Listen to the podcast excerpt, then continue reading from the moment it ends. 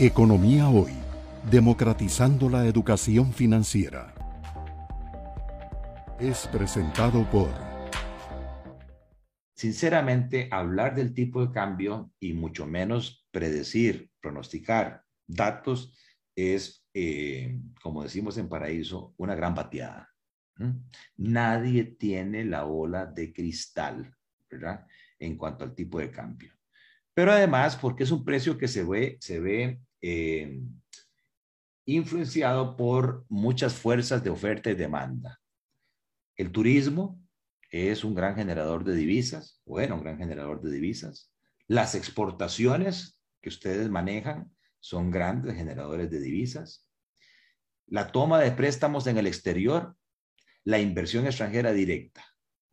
Esos cuatro elementos, ¿verdad? Generan mayor oferta del producto y como cualquier producto, más oferta, menos precio del dólar, ¿verdad? Más barato el dólar. Pero tenemos fuerzas de demanda ocasionadas en la importación de bienes y servicios, en la necesidad de pagar préstamos en el exterior, en la, necesidad de ahorrar en dólares, ¿verdad? Este, y en la necesidad de devolver vía dividendos las inversiones extranjeras que se han hecho en el país y eso aumenta la demanda.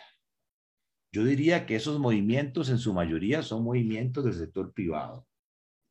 Pero nosotros, además de tener un mercado cambiario Mickey Mouse, o sea, relativamente pequeño, eh, tenemos una participación del sector público excesiva. El sector público pesa muchísimo en nuestro mercado cambiario. Y yo quiero enfatizar en esto, porque el desbalance fiscal, el desbalance del sector público, no solamente afecta a los funcionarios, al gobierno, a las entidades descentralizadas. No, el problema es que ese desbalance fiscal es el causante o el promoviente de una mayor competitividad país o una menor competitividad país.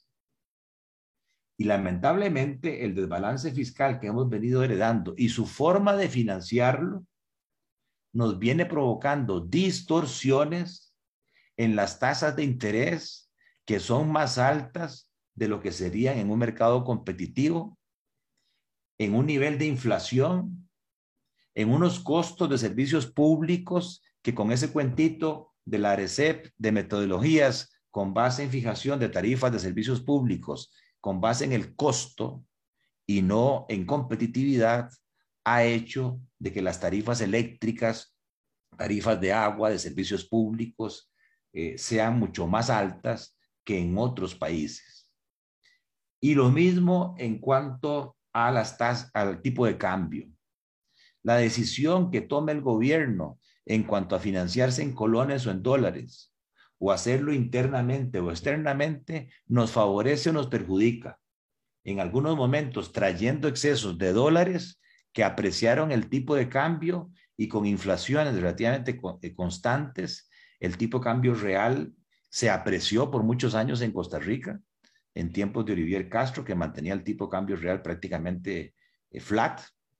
Eso nos hizo perder competitividad con otros países. Costa Rica se hizo muy caro en comparación a otros países. Los compradores extranjeros preferían México, preferían Colombia, preferían Brasil, eh, porque artificialmente se había abaratado cuando esos países devaluaron sus monedas. Y ahora, por, decirlo de alguna manera, como decía Laura, estamos viviendo los goces, los dulces de la devaluación como sector exportador, ¿verdad? Y dado que las inflaciones han estado relativamente estables, el tipo de cambio real, como lo vamos a ver, se ha venido devaluando de manera importante. O sea, Costa Rica se ha abaratado ante los ojos de los compradores extranjeros. Hemos ganado competitividad por la devaluación nominal que se ha dado. Entonces, en conclusión, el sector, la Cámara, debería seguir insistiendo en poner en orden las finanzas públicas, porque poniendo en orden las finanzas públicas tenemos efectos directos en la competitividad de nuestras empresas. Bueno, aquí hay una historia que ustedes conocen. Puse el tipo de cambio de compra desde primero de enero de 2019 a el día 11 de noviembre,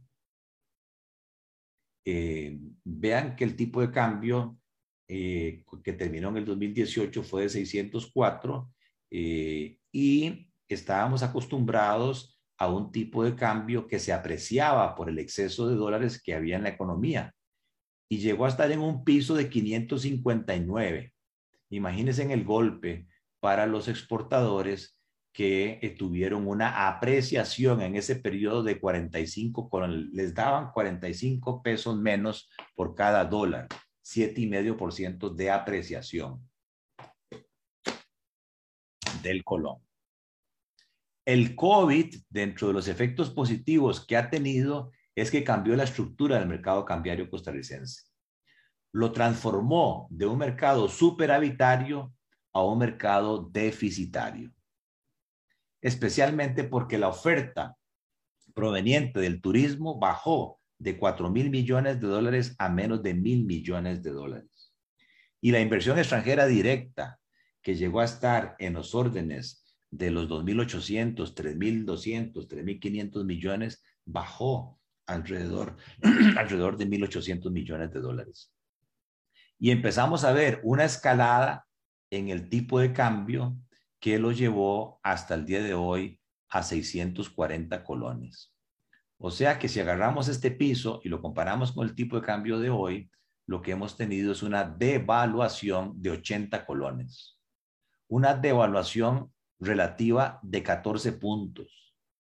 Entonces, imagínense que ustedes tienen un préstamo en dólares, ¿verdad? A una tasa de interés del 7%, eh, y si ustedes no son generadores, ahora tienen que agregarle 14 puntos porcentuales. O sea que la tasa equivalente se les convirtió en 21%, eso es lo que están pagando, en la tasa equivalente eh, en colones de un préstamo en dólares. O que si ustedes tenían ahorros en dólares, a la tasa de interés que se les estaba pagando del 3-4%, eh, súmele una devaluación de 14 puntos y se están ganando el equivalente a 20 puntos. Entonces, eso que se llama el premio por endeudarse en dólares o el premio por ahorrar en dólares, conforme el tipo de cambio cambia su tendencia de una apreciación o a una devaluación, esos premios también cambian.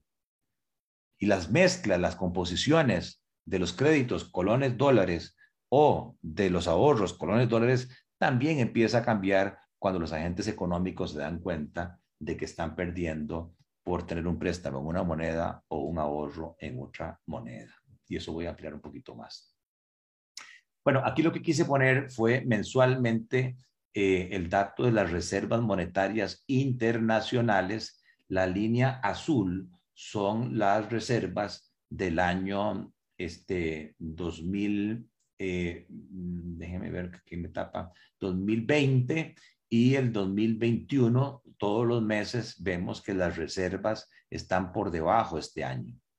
O sea que como país hemos perdido reservas monetarias internacionales el Banco Central ha tomado la decisión de intervenir en el mercado cambiario o de satisfacer las necesidades del sector público no bancario, en vez de llevar esa demanda real al MONEX, ha decidido satisfacerla perdiendo reservas.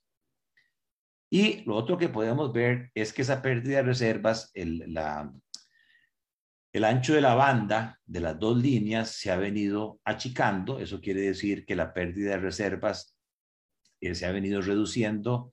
Eh, a este mes de noviembre, al 11 de noviembre, se han perdido 300 millones de dólares. Esto es porque han ingresado algunos préstamos eh, del exterior, pero que si lo comparamos con el inicio del el año 2020, que habían 8.200 millones de dólares de reservas, eh, se han perdido, el Banco Central ha perdido mil millones de dólares en reservas, un 13%. Y todavía hay osados, disque economistas, que dicen que hay que utilizar las reservas monetarias internacionales en vez de acudir al Fondo Monetario Internacional. Lo que esta gente sigue sin entender es que ya perdimos mil millones y que de estos siete mil millones hay alrededor de 3 mil millones, 2 mil 500 millones que no le pertenecen al Banco Central. son los depósitos de las personas y de las empresas en dólares que se mantienen depositados en el Banco Central por concepto del encaje mínimo legal. El 15% de los ahorros está depositado en el Banco Central. Y en esta suma también están los depósitos que transitoriamente el gobierno hace en el Banco Central. Quiere decir que el dato nuestro neto de reservas propias del Banco Central, que es el instrumento que tiene para poder contener eh, movimientos especulativos hacia arriba o hacia abajo, las reservas netas propias del Banco Central, grábense en este número, andan rondando los 3.500 millones de dólares. Y ya se perdieron mil millones. ¿Qué quiero decir con esto? No quiero asustar, lo que quiero decir es que la herramienta que tiene el Banco Central, ¿verdad? Para contener ataques especulativos de la moneda se ha deteriorado ha perdido fuerza el Banco Central porque ha perdido reservas. Aquí la gran pregunta que tenemos que hacernos, este, en lo que nos queda de tiempo, ¿eso es permanente o es coyuntural? ¿Mm? Y lo otro importante que no se ha dicho es que el país se comprometió con el Fondo Monetario Internacional dentro de las metas cuantitativas a mantener un saldo mínimo de reservas monetarias internacionales. Y el monto negociado fueron las reservas netas de eh, el encaje mínimo legal. Estamos arriba de ese mínimo con el fondo, eh, aparte de que se permite agregarle 1.800 eh, millones de dólares de una línea de crédito que se tiene básicamente con el Fondo Latinoamericano de Reservas.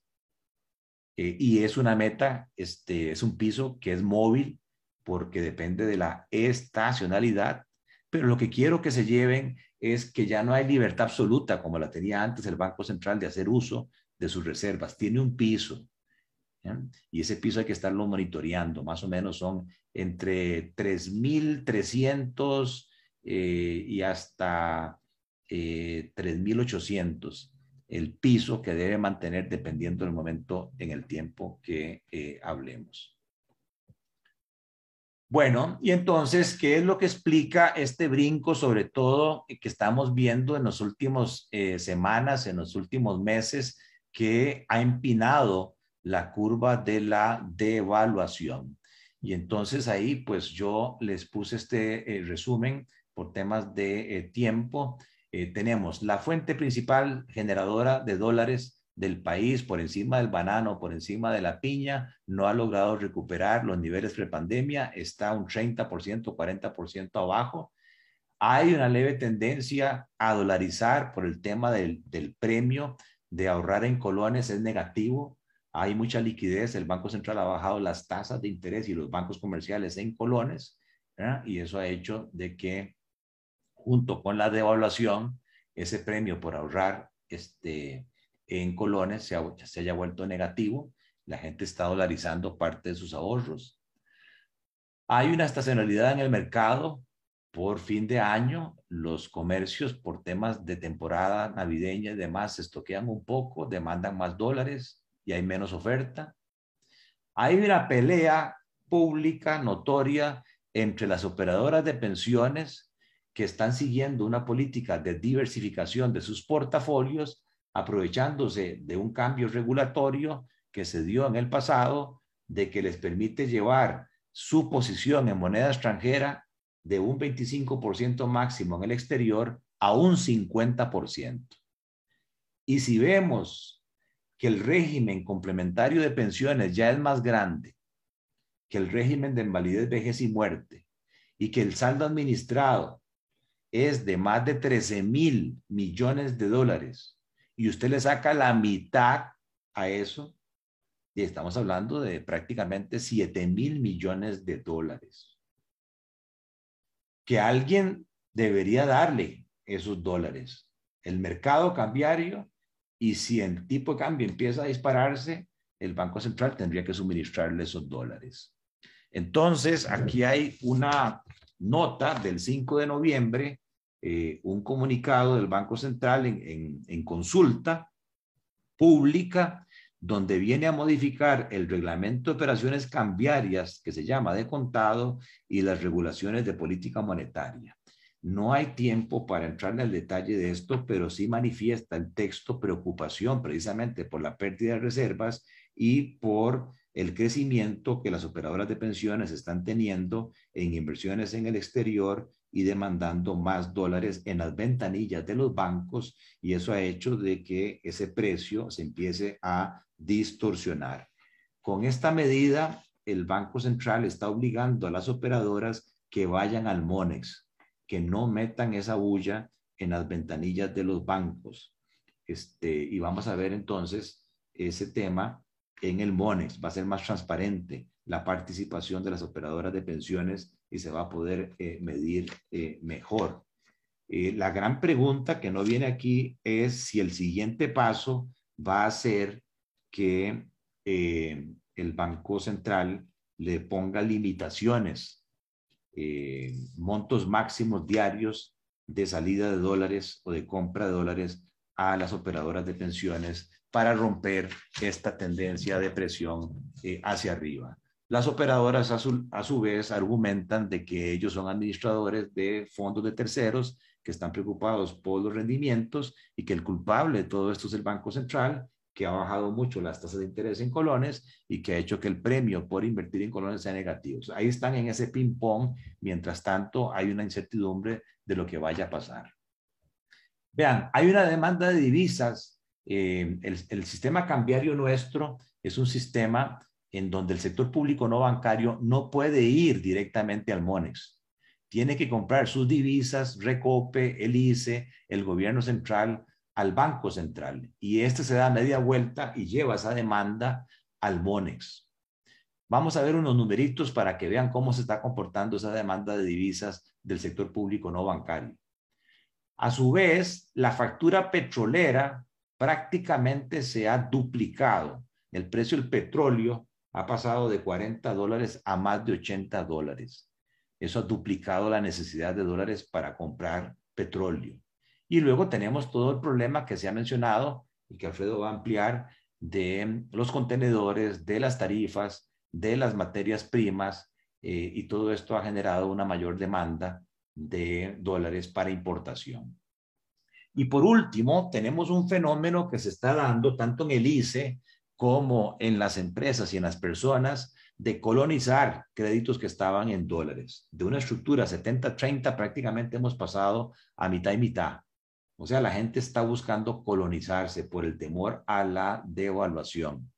Ahí lo que pasa es que los bancos entonces pierden un activo en dólares y como los bancos tienen sus patrimonios, sobre todo los privados, eh, eh, en un altísimo porcentaje dolarizados, tienen que buscar un activo en dólares que compense esa conversión de créditos de dólares a colones. Y como hay escasez de títulos en dólares en el mercado local, porque el gobierno decidió captar en colones y el Banco Central no capta en dólares, los mismos bancos están demandando títulos del exterior y para eso demandan dólares. Entonces, ven, se están juntando a su vez muchas fuerzas que llevan hacia la devaluación.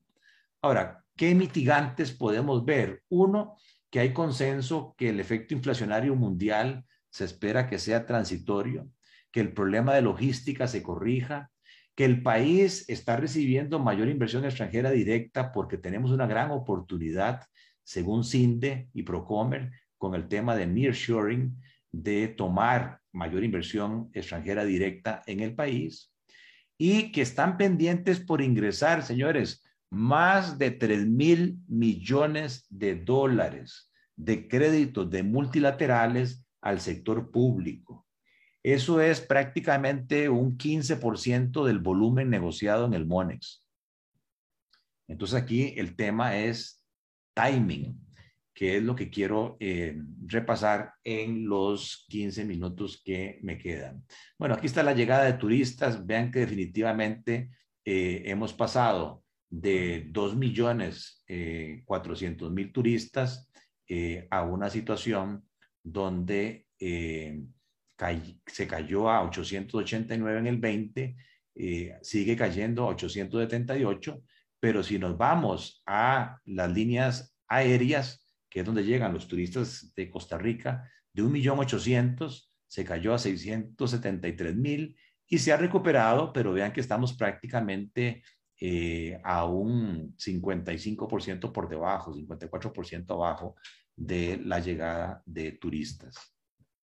El premio por ahorrar en moneda nacional, ya sea que sea un plazo de 180 días, 270 días a un año, eh, vean que conforme ha avanzado este, el tiempo, el premio se volvió negativo. ¿Esto qué quiere decir? Que hace más sentido ahorrar en dólares, porque me pagan una tasa de interés nominal y además me pagan una devaluación, mientras que las tasas nominales en colones han caído. Y la riqueza financiera total, que son 50 mil millones de dólares, en enero del 2020 el 65% estaba en colones y el 35% en dólares. Vean lo que está pasando en los últimos meses, donde hay ya un 38% de toda la riqueza del sector privado en dólares. Alguien podría decir, no, mira, es apenas tres puntos, dos y medio puntos. Sí, pero sobre una masa de 52 mil millones de dólares, estamos hablando de que eh, hay una demanda adicional de dólares en ese periodo de 1.800 millones de dólares para dolarizar los ahorros de la economía. Y aquí tenemos las ventanillas de los bancos. Esto es, el sector privado va a los bancos a comprar o a vender eh, divisas y yo lo que estoy reflejando aquí es el neto. Compras que le hacen los bancos al sector privado menos las ventas de dólares que los bancos privados eh, o los bancos en general le hacen al sector privado. Eh, y tenemos eh, los meses del 2019, del 2020 y del 2021. Entonces, vean que prácticamente en todos los meses las compras netas son positivas, o sea, que es más lo que los bancos le compraron en dólares al sector privado de lo que le vendieron. O sea que el mercado privado de ventanillas es un mercado superavitario, ya sea prepandemia, en pandemia o pospandemia. Solamente en el mes de octubre y noviembre del año pasado hubo más ventas de dólares. ¿Qué quiere decir con esto? Eh, ojo, pareciera ser que ese exceso de demanda que está devaluando la moneda no viene de las ventanillas de los bancos. Eh, vean que las, las barras negras eh, se está recuperando el exceso de dólares, cosa que había caído con la pandemia. Aquí está con corte al 11 de noviembre. Esto está mal, esto es al 11 de noviembre. Bueno, y tenemos el tema más contundente la intervención del Banco Central en el mercado cambiario. Leamos esto con cuidado. Es el acumulado de enero al 11 de noviembre para el año 2019, 2020 y 2021. En el 2019, una forma de intervención del Banco Central es estabilizando el tipo de cambio, entrando en el MONEX, vendiendo dólares para satisfacer la demanda. Vendió 67 millones de dólares. El sector público no bancario, el gobierno central, Recope, el ICE, le demandaron al Banco Central en el 2019 1.600 millones de dólares. Pero había tanto dólar en el mercado del Monex que el Banco Central se dio media vuelta y compró no solamente lo que le vendió al sector público no bancario y lo que perdió sosteniendo el tipo de cambio, sino que compró más, 1.822 o sea, evitó que el tipo de cambio se apreciara, aumentando sus reservas en 147 millones de dólares. Vamos un año después y preguntémonos qué pasó. El Banco Central tiene que intervenir más. Tuvo que vender 145 millones de dólares. El sector público le pidió un poquito menos, 1.499. Pero fue el Banco Central al Monex y ya no logró encontrar tanto, tanto exceso de dólares, porque el turismo se había caído. Solo logró conseguir 1.215. Entonces, la diferencia tuvo que sacrificar, en vez de permitir que el tipo de cambio se devaluara, ¿verdad? Para reducir esta demanda, lo que hizo fue mantener el tipo de cambio relativamente estable, perdiendo 429 millones de dólares de reservas. Señores, ven el 21 el central entra, interviene para estabilizar con 36 millones. Pero el sector público no bancario ya no le pide 1.400. Ahora le pidió el doble y por eso insistí al principio. El desbalance de las finanzas públicas es un distorsionante de los macroprecios y nos está haciendo afectar eh, los precios relativos. ¿Esto qué es? El gobierno que está captando en colones pero necesita pagar vencimientos en dólares. ¿Esto qué es? El ICE que se está colonizando y entonces demanda dólares para pagar las deudas que deben dólares y quedarse en colones con el Banco de Costa Rica, ¿verdad? ¿Esto qué es? La factura petrolera, Recope, se le duplicó demandando más dólares, Etcétera, etcétera. Y entonces el Banco Central de ahí va a un Monex que ha crecido en cuanto al suministro, pero solamente logra conseguir 1878. Y entonces, en vez de dejar que el tipo de cambio sea el tipo de cambio de mercado, el Banco Central con distintos criterios dice, prefiero perder mil millones de dólares en reservas. Señores, mil millones de dólares, voy ya casi terminando, es el 15% del volumen transado en el mercado cambiario. Si el tipo de cambio de compra, les dije yo ahí, estaba, o el de venta, digamos, en 640, si esa demanda real se hubiese llevado al mercado, el tipo de cambio hoy sería 740 colones. ¿Qué quiero decir con esto? Bueno, que el, que el mercado no está siendo limpio, el mercado no está siendo transparente. Claro, aquí aplauden porque en este momento no ha sido transparente, este, eh, más bien chiflan porque no ha sido transparente para los exportadores, para el turismo porque no les está reflejando el tipo de cambio real, debería ser mayor. Pero hay que reconocer que en el pasado, pre-pandemia, había tal cantidad de dólares que el Banco Central más bien tuvo que intervenir comprando ese exceso de dólares para evitar que la apreciación matara al sector exportador o matara al sector eh, turístico. Bueno, aquí tienen el precio del petróleo, simplemente de 35 dólares. Este, estamos ya prácticamente en los 84 dólares y se estima que va a seguir subiendo por los acuerdos que hay en los países de la OPEP. Tienen el precio de las materias primas, prácticamente todas las materias primas han subido. Aquí está el costo de los envíos, el costo de los combustibles, metales, granos. Eh, hay una tendencia alcista en las materias primas. Y el tipo de cambio real, vean cómo de un piso de 80, o sea, una apreciación, nos hicimos más caros un 20%, hemos recuperado prácticamente ese 20%. O sea, en términos reales, el sector exportador ha mejorado su situación, su competitividad, nos hemos hecho relativamente más baratos respecto a el resto del mundo. Y la inflación, sí, algo ha sufrido por la inflación importada pero estamos en el piso de la banda. Todavía hay espacio para que la inflación se mueva hasta el 4%. Esta es otra meta cuantitativa que el gobierno se comprometió con el Fondo Monetario, que la inflación no supere el 4%. Y eso da margen todavía en pensar que las tasas de interés se van a mantener bajas porque el central todavía no está viendo una inflación que se le salga de su rango de metas. Y si no me creen, tal vez no lo puedan ver ahí. Aquí están todos los préstamos que vienen de apoyo presupuestario con la Agencia Francesa para el Desarrollo, con el BID, con el Banco Mundial, con la Corporación Andina de Fomento, con el Banco Centroamericano. Eh, estamos hablando de 1.500 millones que prácticamente están ya negociados y otros 1.500 millones que están en proceso de negociación o sea, son 3.100 millones de dólares. Vean los periodos de gracia, cinco años, los plazos de amortización, 15, eh, 20 años, las tasas de interés, eh, punto 92, 1.19, 1.91, punto 92, 2.56. Entonces, ojo, si le conviene al país este endeudamiento, porque no es para aumentar la deuda total, es para pagar la deuda interna. El presupuesto ya se aprobó y se aprobó con bonos de deuda interna. El 48% son bonos de deuda interna.